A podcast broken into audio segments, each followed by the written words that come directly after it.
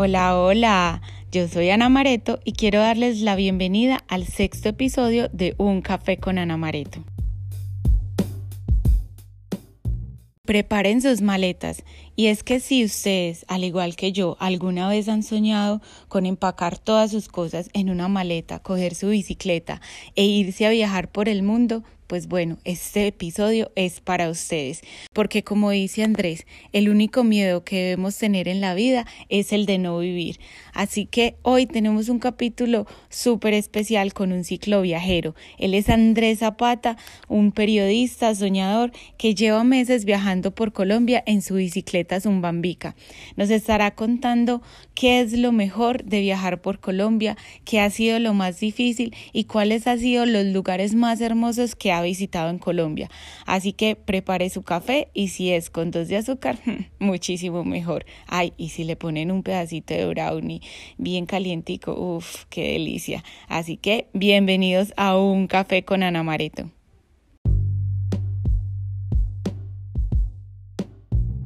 Pero antes de irnos de viaje, quiero hacerles una invitación muy especial. Quiero que visiten mi tienda que la encuentran en Instagram como arroba Store. Allí van a encontrar calcetines y otros accesorios que han sido inspirados para vivir experiencias. Sí, experiencias como estas que nos va a estar contando Andrés, nuestro invitado de hoy. Un saludo Andrés. Y bueno, no sé si Andrés ya tiene su cafecito. Ah, por aquí yo ando con el mío. ¿Tú qué tomas? Descafeinado. Algo que, que, es importante, ya que me lo preguntas, cuando yo inicié el viaje no me gustaba el tinto, no me gustaba el café. Y en Nariño me hicieron mm. a las malas y ya después, bueno, me empezó a gustar y hoy en día una tacita de tinto o dos al día está bien. Que bueno, ahorita nos vas a ir contando más. Es muy tradicional en Colombia que te atiendan con una tacita de café. Sí, eso no te lo preguntan, ¿dónde vas llegando? Tome. Llegas con la... Sí, de Medellín le decimos un cafecito. No, no, aquí igual, tinto, café y en todo Colombia también. A veces uno sí tiene que hacer la aclaración del café, porque se, se, presume que es con leche el café y el tinto es tinto, solamente el café negro. Pero eso desde, desde Tumaco hasta La Guajira y desde Turbo hasta Leticia saben que el tinto es 100% colombiano y que generalmente es negro, ¿no? Sí, total. Listo, bueno, Andrés, empecemos entonces. Bueno, tú eres cicloviajero en este momento, pues por, por el tema de la cuarentena, pero cuéntanos un poquito qué hacías en tu vida normal, qué eras antes de ser un cicloviajero. Pues bueno, si tengo en cuenta desde qué momento me consideran cicloviajero, yo empecé a viajar desde el 2007. ¿Sí? O sea, ya hace, uff, ya vamos para 13, 13 años el otro año. Pero desde que empecé este proyecto, que es un Bombica en Bici por Colombia, eh, era el director de medios para una compañía de artes gráficas muy famosa aquí en Colombia, Climatic. Pues bueno, ahí estuve un tiempo. Antes de eso trabajé en, en City TV, en la casa editorial El Tiempo. Eso hacía yo, digamos que liderar procesos de comunicación en, a nivel organizacional. Bueno, Andrés, Cuéntanos, ¿cuál fue tu primer viaje en bicicleta? Mi primer viaje en bicicleta, el primero, primero fue ir hasta el parque cuando yo era niño, que aprendí a montar en la terraza de mi casa. Y el primer viaje fue poder salir de la cuadra porque mi abuela no me dejaba salir. Pero en sí, el primer, primer viaje, pues, donde me cogí la bicicleta y me fui, fue en el año 2007, de Bogotá a Santa Marta. Pues bueno, fue un 900 kilómetros de inexperiencia porque ahí aprendí que era todo esto. Bueno, Andrés, ¿por qué haces este viaje? ¿Habías entrenado? Eh, ¿Montabas en bici antes? ¿Eras ciclista urbano? ¿Habías hecho algo en bici? ¿O por qué se da esta locura de irse de Bogotá a Santa Marta? Bueno, remotémonos al año 2007. Yo estaba en la carrera, haciendo mi carrera como periodista aquí en Bogotá y empezó la bicicleta a convertirse en un medio de transporte la situación económica de aquella época pues no era la mejor. Y eh, yo estuve a punto de perder mi beca mm, en, la Universidad Central, aquí en Bogotá, en un momento de desespero, eh, problemas con la salud, y yo dije, nada, me voy, me voy, me voy en bicicleta y empecé a armar un proyecto producto de una película que se llama Los Educadores, se la recomiendo que la busquen, incluso en YouTube está.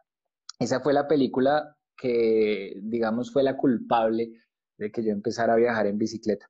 El director lo conozco años después en Berlín y hay una gran historia detrás de todo eso, pero inicialmente fue por huir, huir. ¿Y qué pasa en ese primer viaje? Pues cómo te sientes, cuántos, cuántos días demoraron. Al mejor estilo de biciclón, ese, ese viaje fue un vómito, como él lo dice. es un revuelto de cosas porque, pues bueno, hoy en día te puedo decir que el ciclismo de ruta y la experiencia de viajar, pues uno sabe muchas cosas que son muy funcionales para un viaje con alforjas. Pero en esa época, no, eso era un desorden. Hicimos un plan de entrenamiento, qué entrenamiento ni qué nada. Nunca fuimos a ciclovía, nunca salimos, nunca hicimos. Yo no sabía que se me iba a quemar la cola, yo no sabía que se me iba a quemar el cuello, que los brazos dolían, que la bicicleta tiene un tamaño, que el, sillín tiene una posición, que hay una ergonomía. Yo no sabía absolutamente nada. Entonces, pues el sufrimiento fue absurdo. El tema de alimentación también entonces, eh, aprendizaje es mucho y lo que más resalto de ese momento fue que empezó como a, a tener un matrimonio el tema del viaje y el periodismo y, en la mitad estaba la bicicleta para estar ahí como protagonista en todo lo que venía después de este viaje. Bueno, Andrés, cuéntanos quién es Zumbambica. Bueno, Zumbambica, Zumbambica es la bicicleta con la que viajo, eh, viaje que ya saben, tuve que hacer, esta Zumbambica. Zumbambica es una bicicleta de los años 30, una bicicleta que traje del Reino Unido, que la historia de esa bici es muy chistosa porque yo la compré y duré dos años en poderla traer a Colombia. Entonces le decía a un amigo, eh, cuídamela. Y eh, no, venga viejo, ya no puedo sostener, tenerle más esa, esa caja tan grande acá, necesito que se la lleve. Entonces buscaba otro amigo en el Reino Unido, venga, cuídeme una caja con una bicicleta, mándela. Entonces la mandaba para allá. Y durante dos años tuve varias personas que estuvieron cuidándome la bicicleta hasta que por fin la pude traer acá. Zumbambica es el nombre de esa bicicleta, una Raleigh Sport Model de los años 30 y eh, se llama así porque eh, mi abuela, eh, que pues tiene mucho de país mi familia, de hecho mis apellidos Zapata Mejía provienen de la región antioqueña, entonces era una expresión muy de mi abuela, este es un bambico, este es un bambico, además que yo era una persona demasiado inquieta cuando era niño. Entonces, un bambica eh, es el nombre que le doy a esta bicicleta para recorrer el país. Y, es, es, esa bicicleta antigua que tiene más de 80 años, está viajando conmigo. Andrés, contémosle a la gente que no es de aquí de, de Colombia, ¿qué es una zumbambica? ¿O qué es un bambica? Pues mira que hay algo curioso y es que a medida que yo he ido viajando he encontrado varios significados de acuerdo a la región. ¿Ah, pero me hace sentir muy feliz que todo el mundo sabe qué es un bambico o zumbambica. Zumbambica o zumbambico es un mosquito eh, que zumba, es cansón, entonces fastidia. Y es una expresión que en Colombia la usamos mucho para decirle a los niños cuando son demasiado inquietos eh, entonces uno le dice, este es un bambico, como alguien muy inquieto, muy cansón, muy, eh, sí, eso. Sí, muy hiperactivo, muy, sí, sí, sí. Exacto. Bueno, Andrés, ¿cuándo llega ese momento? Hablemos de, bueno, tú haces tu primer viaje a Santa Marta, digamos que ahí empiezas como a relacionar un sueño de viajar en bicicleta, pero ¿qué, cuéntanos como esa línea que cruzaste cuando dijiste, bueno, este es mi sueño y ya, hoy me levanté y decido hacerlo y renunciar, porque me imagino que renunciaste a tu trabajo, renunciaste a tu familia, renunciaste a esa vida cómoda que llevabas en una ciudad como Bogotá, pero ¿cómo es ese momento cuando rompes y dices, al carajo, me voy a montar en bicicleta y me importa un carajo el mundo, me tiro? ¿Cómo empieza ese momento? Pues bueno, es que yo pienso que nosotros trabajamos siempre para tener, pero nunca para ser, ¿sí? Siempre tratamos es de, como que los sueños están basados en, en, tener, tener, tener, tener, y pues no está mal, porque pues finalmente así estaba funcionando el mundo. Pero yo este sueño lo tenía hace, yo creo que desde que empecé a viajar en el 2007, o sea, imagínate, 13 años, eh, yo tenía, tenía este sueño, tenía tenía esta, estas ganas de salir, pero pues siempre con muchas preguntas, muchos miedos. Y me lo traje a muchos viajes hasta que ya llegó un momento donde dije, bueno, voy a encaminar mi vida a que esto pase. Aún así, pues llegó el, llegaban cosas respecto, por ejemplo, al dinero que tú decías, tengo ahorrado esto y ah, me lo gasto y el otro año empiezo a ahorrar. Pero una... Y empieza uno a posponer los sueños y a posponerlos. Sí, lastimosamente sí.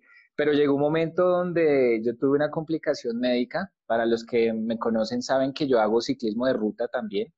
Entonces eh, empecé a desmayarme, empecé a convulsionar, empecé a tener ciertos, eh, digamos, altibajos a nivel cardíaco, respiratorio. Y pues yo siempre he sido una persona muy deportista, muy activo, pero nunca, nunca había sufrido esto. Entonces, claro, pues siempre yo iba adelante en con, escalador con mis amigos y, ahora estaba atrás y en un rendimiento muy bajo. Pues hay sobreesfuerzo, eh, no, estás cansado, eh, eh, yo no sé, algo, que yo no sabía que era. Empiezo una búsqueda y el doctor Zafra aquí en, en Bogotá, en la Clínica de Colombia, después de unos exámenes larguísimos, fueron tres meses donde hay una, anécdota muy chistosa porque me mandaron a sacar exámenes de VIH. Y me acuerdo mucho que yo llegué al sitio y pues claro, uno madruga a sacarse sangre para los exámenes. Entonces dice la enfermera, el joven Andrés que viene para la prueba de VIH y claro, y todo el mundo me volteó a mirar como, uy, uy cuidado. Esto lo quiero contar para que ustedes sepan hasta los exámenes que me llevaron a hacer porque no me encontraron nada. Sí. Resulta que en la última cita el internista me dice, bueno, eh, ¿tiene algún problema? Una, una, chica embarazada, se quebró un negocio, se murió alguien, ¿qué pasó?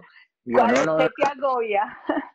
Sí, y yo no, ni hay chica embarazada, ni hay deuda, ni hay nada, pero pues algo que todos los días me hace pensar y pensar es esto. Entonces empezamos a hablar de este proyecto y llegamos a una conversación muy profunda.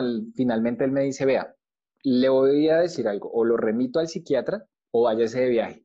Claro, cuando yo dije que me iba a ir de viaje, pues imagínate si me estaba desmayando en una bicicleta de carbono de 6.5 kilos, eh, ahora con una de 50 y por todo el país solo, pues todo el mundo pegó el grito en el cielo, que cómo era posible que yo me iba a ir a viajar. Eh, pero no, nunca más. Eh, creo que estaba enfermo del corazón y de los sueños y ese fue el detonante y el punto final donde dije me voy. Increíble, me encanta esa historia.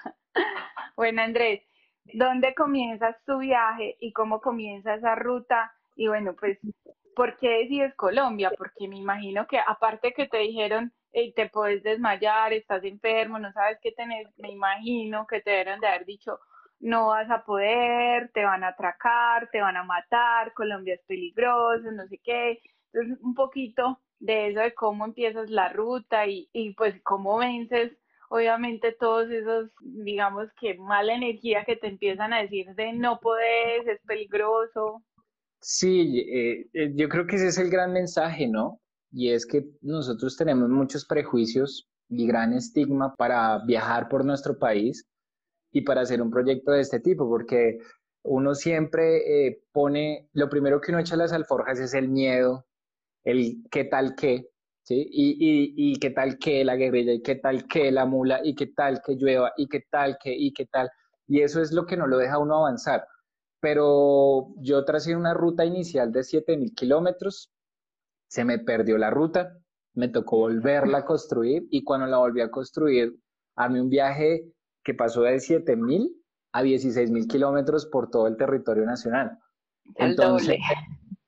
Eh, y por lugares que yo no pensaba pasar, que no estaban incluidos y que hoy en día me sorprende la calidad de gente y los paisajes que encontré allí. Te hablo del Meta, el Guaviare, te hablo de Nariño, te hablo de Arauca, que de, suspendí mi viaje entrando a Arauca. Entonces son lugares donde uno nunca piensa, si yo te digo, bueno, Navidad, eh, Año Nuevo, eh, vacaciones, San Andrés, Guaviare o no sé, Arauca, uy, no Arauca, uy, Guaviare, no, San Andrés. Pero resulta que estos lugares tienen mucho que contarnos y mucho que enseñarnos, entonces es quitarse esos estigmas y esas vendas de que nos quedamos sentados en que el país es peligroso y no podemos viajar por él.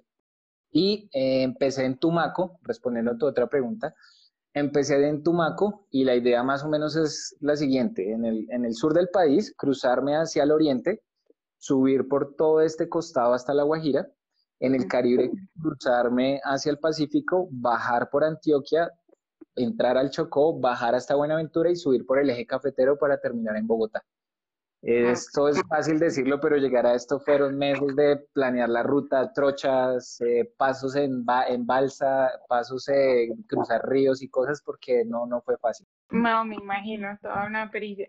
Andrés, tú obviamente suspendiste el viaje. ¿Cuántos kilómetros llevabas recorridos antes del COVID?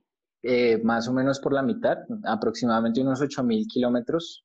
Lo suspendí en Pamplona, norte de Santander, a un día de entrar a un departamento que me muero por recorrer, que es Arauca. Bueno, Andrés, cuéntanos una historia que te haya marcado durante este viaje y que digas, pucha, esta historia a mí en esta aventura y en este proyecto, porque ya no es una aventura, es un proyecto de vida, una historia que te haya marcado bastante. Pues son muchas, y, digamos que seleccionar alguna es ah, de alguna manera una injusticia con las otras historias porque todas son especiales y todas te enseñan y todas te enseñan principalmente algo eh, que es fundamental y que, creo que con el COVID lo estamos aprendiendo y es la humanidad. Eh, hay una historia, yo hablo de él porque he visto cómo se ha transformado en su vida y a veces aportar a que, que esa transformación se haya dado en la vida de él me llena de mucha felicidad y de mucho orgullo. Jorge, Jorge Luis, era un chico que yo conocí en Putumayo y él trabajaba para la zona petrolera de esa zona del Putumayo, pero él tenía un sueño de hacer un emprendimiento de cacao con su familia. Su familia vive en San Luis, Huila, pero siempre tenía mucho miedo, eh, siempre tenía como muchas preguntas y se detenía porque el tema económico para todos, me incluyo, es un factor que a veces determina las decisiones que tenemos que tomar en nuestras vidas. Entonces tuvimos nuestro encuentro en el Huila, tuvimos muchas conversaciones, algunas tan, tan profundas, eh, donde él me decía que, que no se iba a atrever a hacerlo, pero pues él sabía muy bien cuál era su sueño. Un día yo estaba en el Meta y me llamó, me dice, Andrés, hoy renuncié, hoy renuncié al trabajo y la conversación que tuve contigo, que tuve con los caminantes, que tuve con Gorilón, que es otros, otros viajeros, eh, los cuales admiro y respeto mucho, influyeron para que yo tomara esta decisión y hoy en día voy a empezar el emprendimiento con mi familia. Pues a partir de ahí, él, su esposa, su hermana, su padre y su madre eh, empezaron un emprendimiento de cacao y las cosas que han pasado alrededor de lo que ellos empezaron a hacer ha sido increíble. Entonces, esa historia yo la cuento muchas veces porque es una manera eh, de entender que uno siempre eh, piensa que uno, por ser el académico o el que sabe escribir, el que sabe producir audiovisualmente o el que está viajando, es el que va a ir a enseñar y es todo lo contrario. Uno viaja por el país y uno aprende y aprende y aprende y aprende pero cuando pasan este tipo de cosas te das cuenta que tú de alguna manera estás aportando algo y la responsabilidad social que tienes es demasiado grande. Entonces, eso es una historia, eh, hoy en día, de hecho, síganlo, arroba Yaya Cacao, es un, emprendimiento muy bonito, además que une toda la familia. No, divino, qué nota. Por ejemplo, ese, el de conocer gente, gente tan bonita que, que hay en Colombia, ¿Qué te dicen cuando llegas, por ejemplo, a una población o pues no llegas a las grandes capitales, sino que me imagino que has pasado por pueblos muy pequeños, pueblos muy, muy bonitos además que me contabas, pero ¿qué te dice en general la gente cuando te ve llegar en una bicicleta o cuando te encuentran en la carretera, por ejemplo?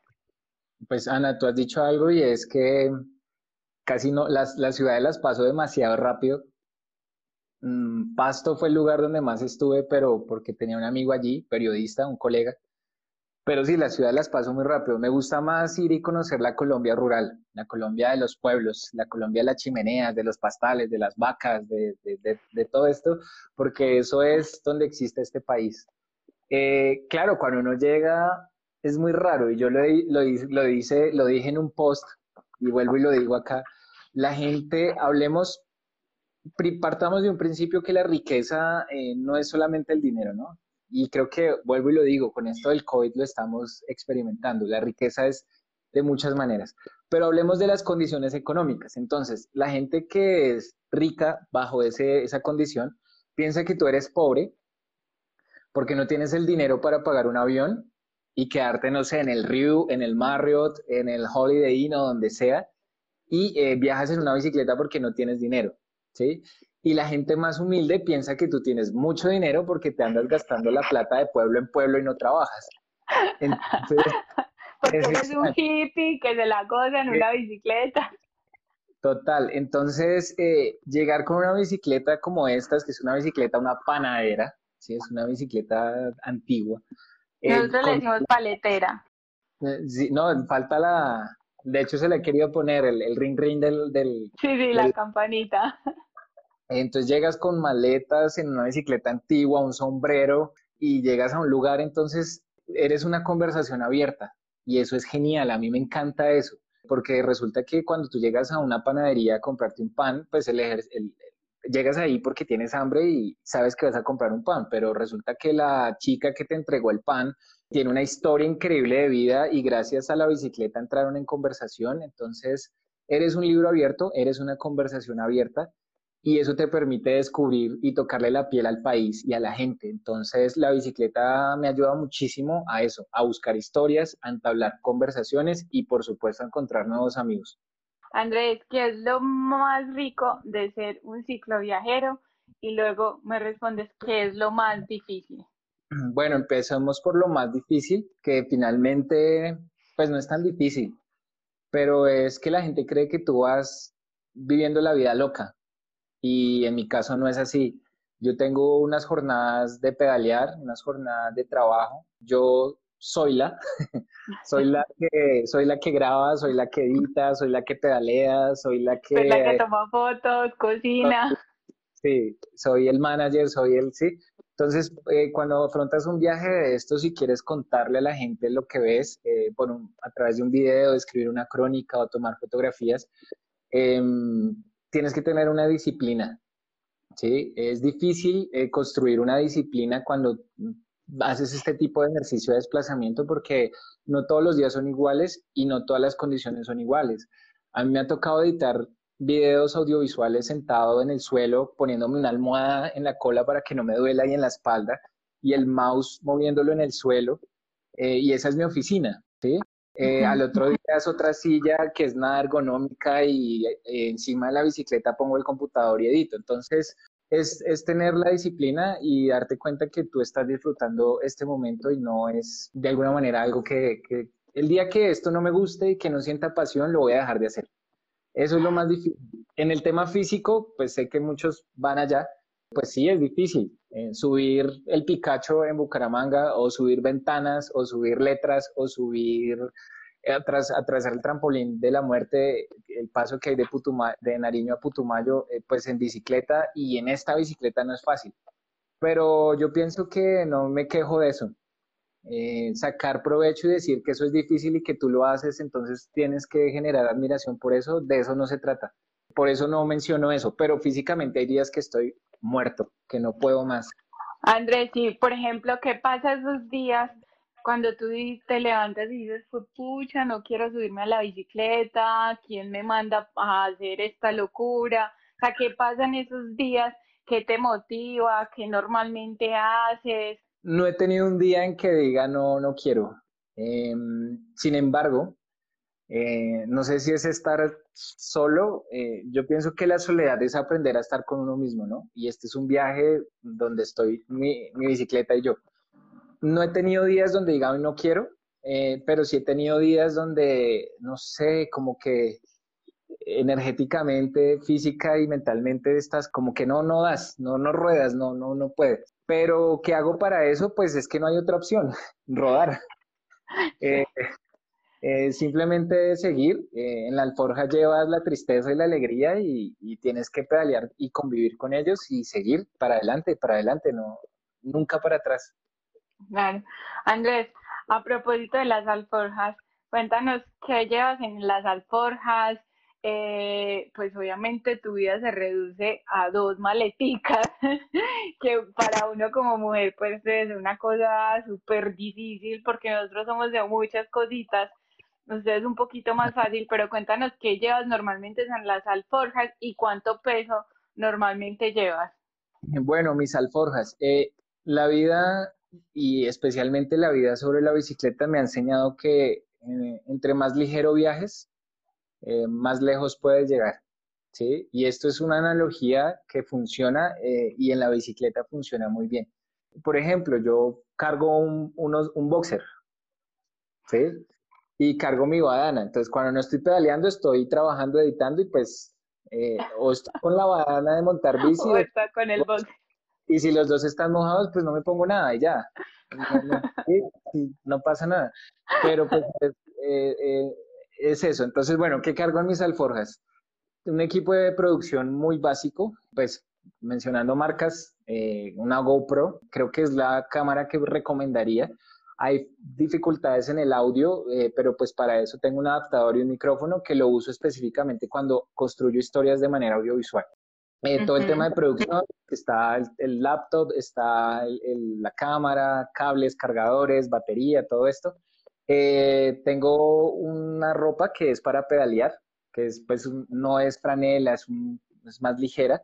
Em, y tengo otra ropa que es para, digo yo, dominguear o, o trabajar, que ya es una camiseta pues diferente, donde la uso para ir a hacer las entrevistas.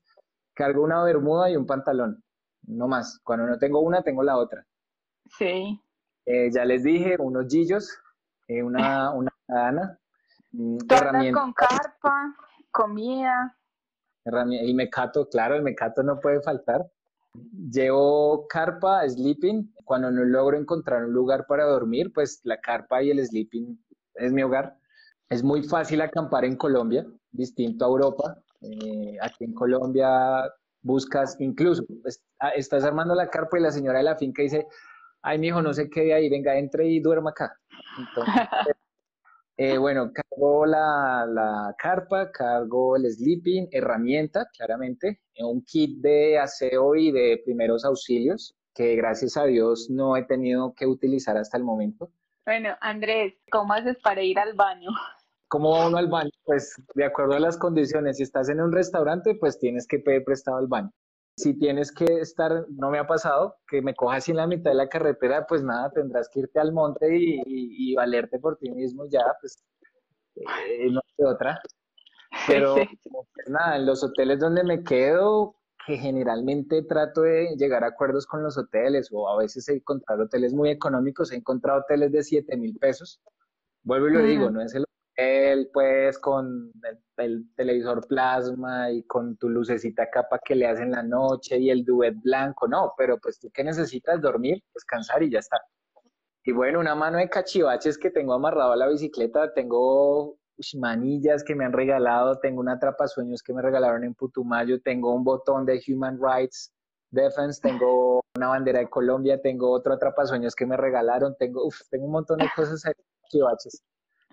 Bueno, Andrés, de todas esas experiencias, yo sé que has visto así como estos paisajes increíbles, montañas divinas, pero un paisaje que te haya marcado a ti, un paisaje que tú digas fue el mejor paisaje que he visto en mi viaje.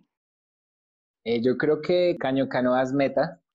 Eh, Caño Canoas es un sitio, es una maqueta natural de belleza, diría yo, es un lugar donde pareciera que alguien se hubiera puesto a decir, ponga un chorro acá. No, no, no, córralo un poquito a la izquierda. No, no, no, más bien corrámoslo a la derecha. Listo, ahora vamos a poner tres chorros de agua acá. Eh, no, no, no, un poquito a la izquierda. No, no, más bien hacia allá.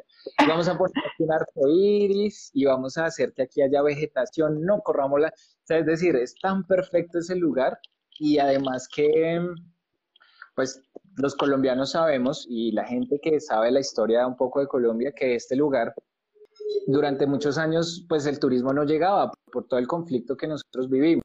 Resulta que desde que se firmó la paz, uno puede ir a estos lugares. Entonces, estamos en conservado, pues 50 años de conflicto, eh, apartaron el turismo, entonces hay agua cristalina, te puedes encontrar en cualquier momento con un jaguar, con un tigre, con aves que son endémicas de Colombia. Entonces es un lugar que me sacó lágrimas cuando lo vi. Eh, hay un video para los que están ahí en, el canal de YouTube o ahí en el IGTV de Instagram que se llama Caño Canoas, allá en el Meta, si tienen curiosidad de verlo para que lo vean. Que si viajarías con un animalito o un perrito, eh, hay muchos viajeros que han estado viajando con animales. Eh, está Bike Canine, está Colombian Dog, bueno, me he cruzado varios, pero yo no lo haría. Me parece que uno sufre a veces por el calor o por el frío y uno lo entiende, uno sabe por qué está haciendo eso, pero poner a sufrir a un animalito el calor o el frío o la incomodidad no lo haría. Si los conductores de autos en las carreteras respetan la presencia de ustedes en la vía. No, no, no, absolutamente no. Eh, de hecho, eso es un tema de sensibilización que debe trabajar mucho eh, las instituciones mm, y también nosotros mismos, ¿sí?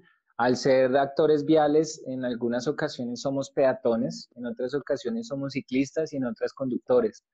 Pienso que haber estado en, en, cada una de estas facetas a mí me ha dado la, capacidad de entender que si yo soy un ciclista me alejo lo más que puedo. No, ese tema es bastante delicado. He estado muy cerca de accidentes, sí, claro. Eh, pero eso también es un llamado para las personas que conducen y en algún momento ven a un ciclista, hey, frenar cinco segundos para uno es muy fácil porque es oprimir el freno. Para una persona que va en bicicleta es demasiado delicado, cualquier golpe te manda al carajo. Listo. Andrés, ¿te ha pasado algún susto en los viajes? Susto, pues es que volvemos al tema negativo antes de seguir con esa pregunta, cicloviajeros con hijos, búsquense la familia Zap, una familia que recorrió el mundo en un auto de 1928 y tuvo su familia por todo el mundo. Súper recomendado. Sustos, pero es que sustos, ¿qué es? Sustos es que yo te puedo decir, yo, yo te digo, ¿a ti te daría susto encontrarte con la guerrilla? Y te lo pregunto, Ana, ¿te daría susto? creo que sí. Sí, total. En mi caso ya no. ¿sí? Porque he tenido estos encuentros y me he dado cuenta que detrás de esas personas también hay un ser humano, ¿sí?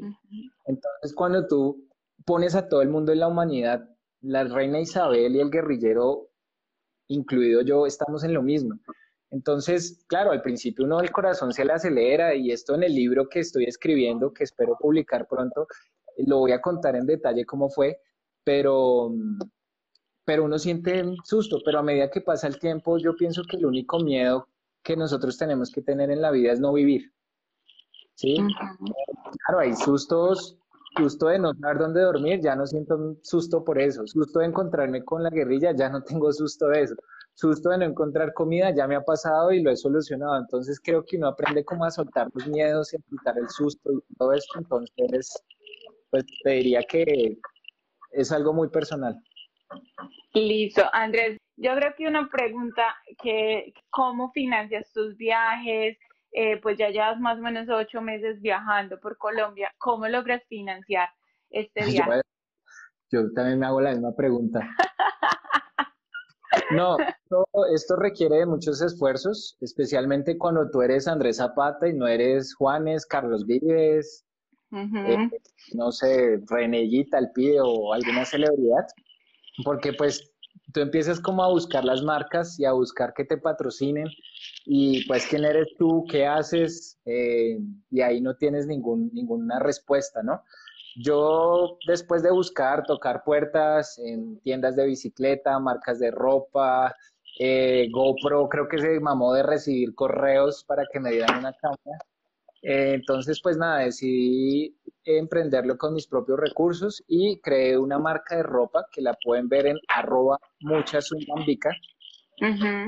Y esta es como la manera, pero esto no sería posible sin la ayuda de la gente que ha estado aquí detrás, eh, tal vez no en la bicicleta pedaleando o en una alforja poniendo su marca, pero la ayuda de las personas eh, aquí en Bogotá antes de salir, durante y en el viaje ha sido increíble. Yo te digo que a veces cuando llegas a algún lugar y te invitan a vivir la experiencia de conocer una cascada y te dan almuerzo y te tienen en ese hotel durante tres días, o vas a un lugar que es un restaurante en la mitad de la carretera y al final te dicen, no, no, no pagues, te queremos invitar. Ese tipo de cosas son las que sostienen el viaje y el corazón de Colombia y de los colombianos es algo que yo creo que todos deberíamos atrevernos a explorar porque Colombia es un país demasiado amable.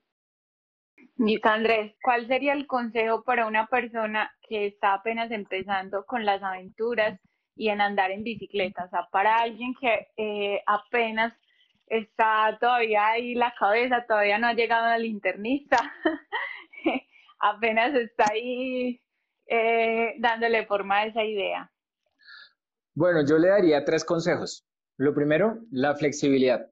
eh, tienes que aprender a ser muy flexible, ¿sí? Si a ti te gusta ir a un hotel cinco estrellas y que el botón te suba las maletas y te instale y que te hagan room service y te lleven el desayuno a la cama y que abras la llave y salga agua caliente y piensas en vivir una aventura para ir a acampar en el lugar más frío de Colombia, que puede ser el Cucuy o, el lago de Tota, pues tienes que entender que tienes que ser muy flexible y entender que todo lo que llegue a tu vida no es bueno ni malo, sino que simplemente son experiencias, ¿sí? Y tienes que disfrutar también de lo malo. Eh, la flexibilidad. Segundo, eh, pensaría yo, tienes que ponerle una fecha, ¿sí? Eh, y cuando hablo de ponerle una fecha es que encamines tu vida para que eso pase, ¿sí? Si tienes que una chaqueta impermeable, pues entonces empieza a ahorrar para comprar esa chaqueta impermeable. Si tienes que, eh, tu aventura es en un carro, pues empieza a ahorrar para que ese carro llegue. Es como empezar a que la gente tenga acciones concretas para cumplir su sueño o vivir su aventura.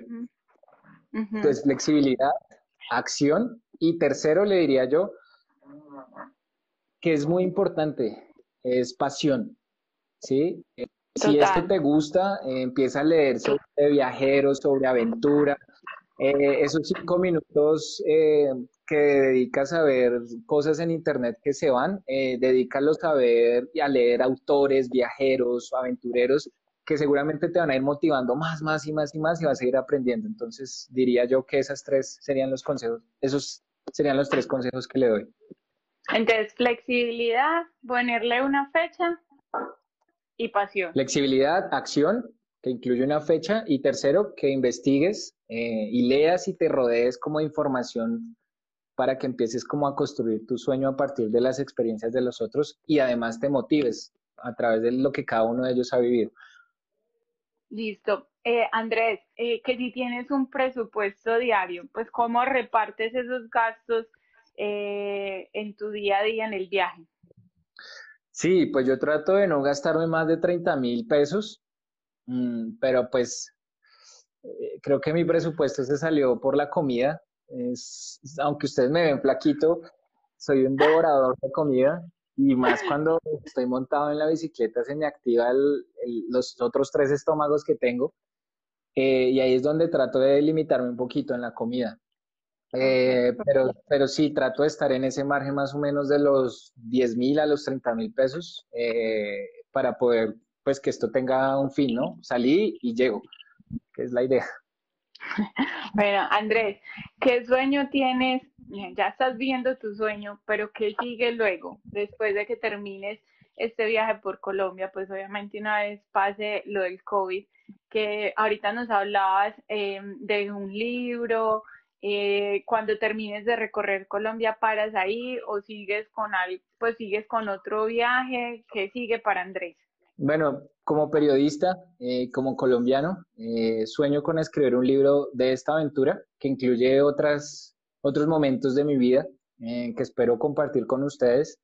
y espero que este libro sea una puerta para que ustedes, los que están escuchando, cumplan su sueño, para que amen y respeten a Colombia los colombianos necesitan. Eh, es un país que no solamente ha sido abandonado por el Estado, sino por nosotros mismos. Entonces pienso y un libro eh, que le permita a la gente enamorarse un poquito de, del país a través de mi experiencia, eh, que le permita motivarse a cumplir sus sueños. me gustaría mucho poder compartir con multitudes mi experiencia eh, donde el protagonista no soy yo, el protagonista ha sido Colombia y la gente que me he encontrado en este viaje. Entonces me gustaría hacer un tema de, conferencias o de compartir, así sea en un parque al aire libre, sin que tenga una intención monetaria, poder compartir esta experiencia porque de verdad que no vale la pena que se quede bajo de mi piel. Y más adelante eh, quiero hacer esto mismo, espero que ya esté detrás eh, un patrocinador eh, y todo un grupo de trabajo porque sueño con pedalear por toda África. ¿Por qué África? Desde niño he tenido una fijación con este, en este eh, continente. Eh, este territorio ha sido epicentro de demasiados momentos que han marcado la historia de Colombia Pienso que cuando uno piensa en África, piensa en aventura, piensa en desolación, miedo, que no hay agua, pero yo creo que África tiene mucho para contarle al mundo. Eh, dicen que de ahí nace la humanidad y ahí va a volver la humanidad. De hecho, si se inundara todo el planeta, el único continente que puede quedar a flote por su extensión es África. Eh, me encanta el reggae, eh, me encanta toda esta cultura salsera del Caribe, me encanta el mar, me encanta todo esto, entonces siempre he tenido como esa fijación para ir allá. Mm, ok. Bueno, Andrés, una última pregunta y ya vamos cerrando un poquito la entrevista y es, ¿qué consejo eh, nos daría a quienes estamos ahí pendientes de un sueño? Pues como un mensaje para quienes todavía tenemos de pronto un sueño por ahí guardadito y todavía no hemos tenido la posibilidad de ir donde el internista. Entonces, como qué podemos, qué nos recomiendas desde tu experiencia, pues porque además me parece un súper valiente eh, simplemente levantarte un día y decir, listo, me voy a recorrer Colombia. Entonces, ¿qué pasa con quienes estamos ahí con los sueños pendientes? Bueno, los sueños son fantasías. Em, yo creo que desde niño he sido muy fantasioso. Em, cuando yo era niño, yo viví eh, con mi abuela, viví con ella en una casa inmensa, en un barrio eh, bastante complicado acá en Bogotá. Yo me acuerdo que yo le decía a mi abuela, abuela, cuando yo sea grande, yo quiero volar en avión. Y mi abuela me decía, mi hijo, no, no piense en eso, que eso es para la gente que tiene plata. Hoy en día no sé cuántas veces me he montado en un avión. Yo le decía, abuelita, cuando yo sea grande, yo quiero tener el carro de Mr. Bean. ¿Sí? Y me decía, ay Andrés, esos carros ni siquiera los deben traer acá, eso, no piense en eso, mijo. Gracias a Dios, eh, hoy en día eso es verdad cuando yo, yo vivía con mi abuela, yo le decía, abuelita, mm, cuando yo sea grande yo quiero viajar muchísimo, yo quiero viajar por todo el mundo. Y, y siempre pensando en eso, ¿no? Eh, ¿A qué voy con todo esto? Los sueños son ideales que uno tiene y a veces son tan, pero tan, que uno dice, ay, qué tonto yo pensar en eso. Pero resulta que cuando tú los sueños los conviertes en proyectos, eh, ya no son sueños, ¿sí? Ya son algo que tú puedes empezar a organizar. Los sueños se tienen que convertir en proyectos.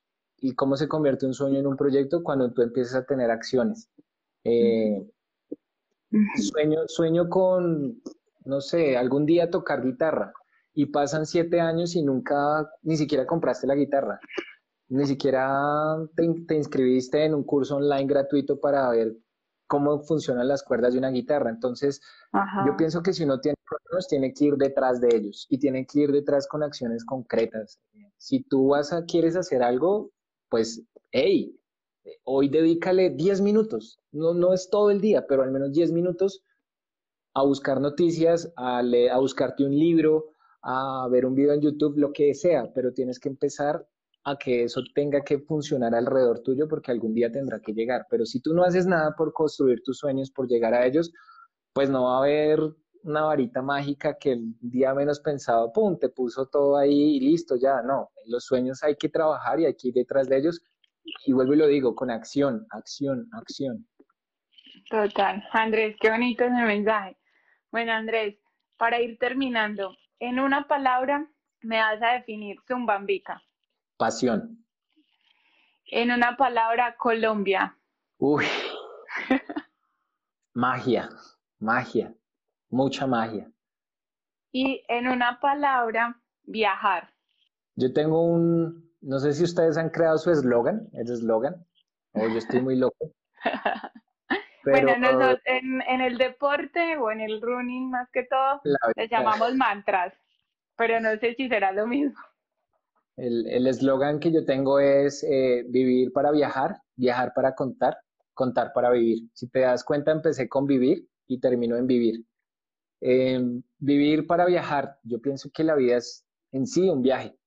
Cristóbal Colón llegó a América por viajar. Eh, los nómadas se desplazaron de un lugar al otro y sucedieron las cruzadas viajando. Cuando tú viajas, naces y mueres haces un viaje en toda la vida. Y resulta que el viaje eh, es una historia, ¿sí? Todos, todos, todos, todos somos una historia. Entonces, vivir para viajar, viajar para contar. Eh, una vez leía eh, un escritor que decía que la persona que se enamorara de un escritor vivía para siempre. Y ahora entiendo por qué lo dice. Porque cuando uno escribe, uno inmortaliza la historia.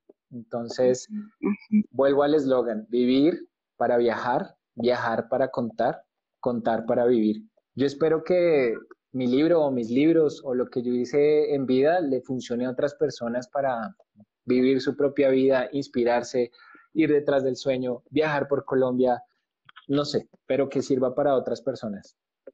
Claro que sí, Andrés, súper bonito, amo ese eslogan y claro, eres inspiración. Gracias por haber estado aquí, por haber compartido como todas tus historias, por habernos hecho viajar. Ya muchos me han mandado como el link de donde encontraron eh, tus fotos y tus videos y seguramente que, que ahorita más tarde van a entrar a tu perfil y se van a enamorar de esas fotos tan hermosas que tienes.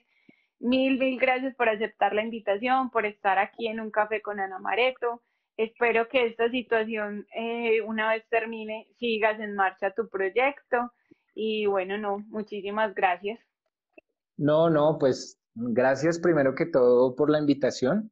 Eh, de eso se trata. el viaje no es mío.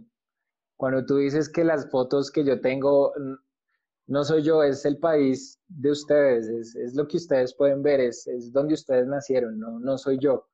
Eh, Colombia es muy fotogénica y cualquier foto que uno llegue a tomar en algún lugar, del Guaviare, por ejemplo, es hermoso.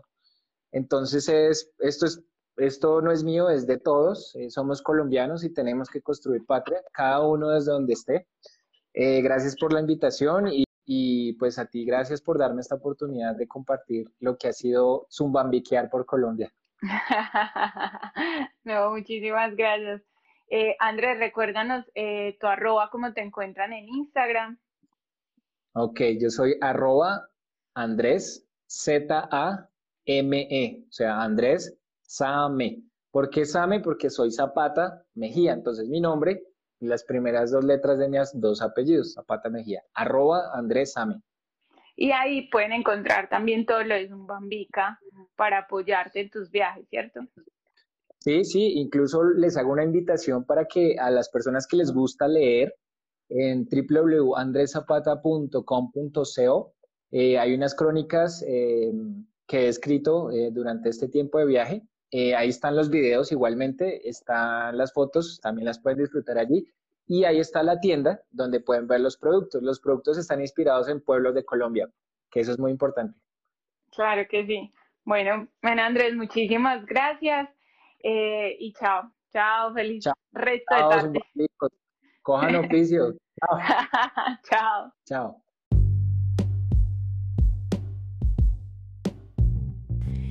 Muchísimas gracias por haberse tomado ese cafecito con nosotros hoy y espero que lo hayan disfrutado tanto como Andrés y yo. Pero antes de terminar, quiero hacerles una invitación muy especial y es si este episodio te gustó y te transportó y te invitó a viajar, por favor compártelo con tus amigos y menciónanos en Instagram.